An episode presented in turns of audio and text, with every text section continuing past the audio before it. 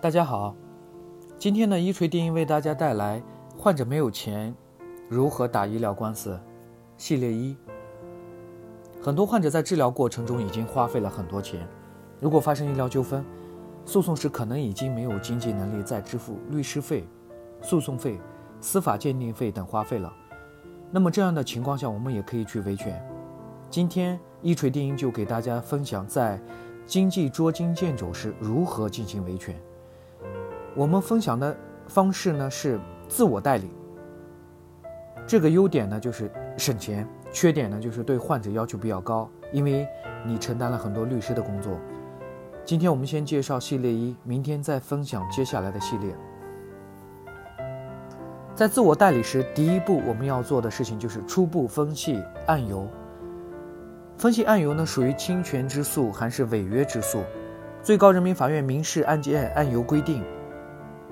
在二零一一年二月十八日呢，将医疗纠纷的案由明确为医疗损害责任纠纷和医疗服务合同纠纷两大类。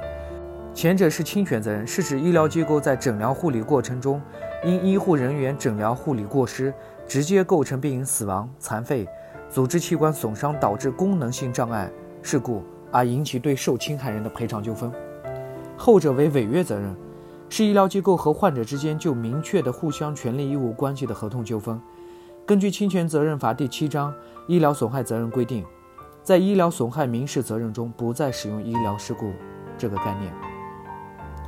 如果医疗损害侵权之诉呢，初步确定细分的案由，零八年民事案件案由规定将原来的医疗事故损害赔偿纠纷案由改为了医疗损害赔偿纠纷。在一一年的民事案件案由规定中，又将其改为医疗损害责任纠纷，并下附第四级案由：侵害患者知情同意权责任纠纷、医疗产品责任纠纷。该案由符合侵权责任法的规定。随着医疗体制进一步多元化，私立医院大量大量存在，公立医院的特色服务也越来越广泛。在私立医院和特色服务中，院方和患者都会签署医疗服务合同。对双方的权利和义务有明确的规定，在这样的服务中，如果发生纠纷，患者是可以以医疗服务合同纠纷来诉讼的。以上就是我们今天一锤定音为大家带来的，患者在没有钱的情况下如何进进行医疗诉讼。今天我们主要分析了第一步，如何判断案由。北京移动健康呢汇聚了。国内外知名的医疗专家、法律专家和司法鉴定专家，还包括法医专家，为客户呢提供第三方的医疗评估，判断诊疗行为是否规范、合理、合法。